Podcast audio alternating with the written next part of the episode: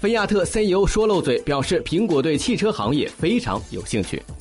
五月十一号菲亚特克莱斯勒集团 ceo 塞尔吉奥马尔乔内近期在造访美国加利福尼亚州时拜访了苹果 ceo 蒂姆库克和特斯拉 ceo 埃隆马斯克同时还有幸乘坐了谷歌的自动驾驶汽车。至于与库克的会面内容马尔乔内并不愿意谈及太多细节而仅仅是表示库克对苹果插足汽车市场很感兴趣这就是他的立场。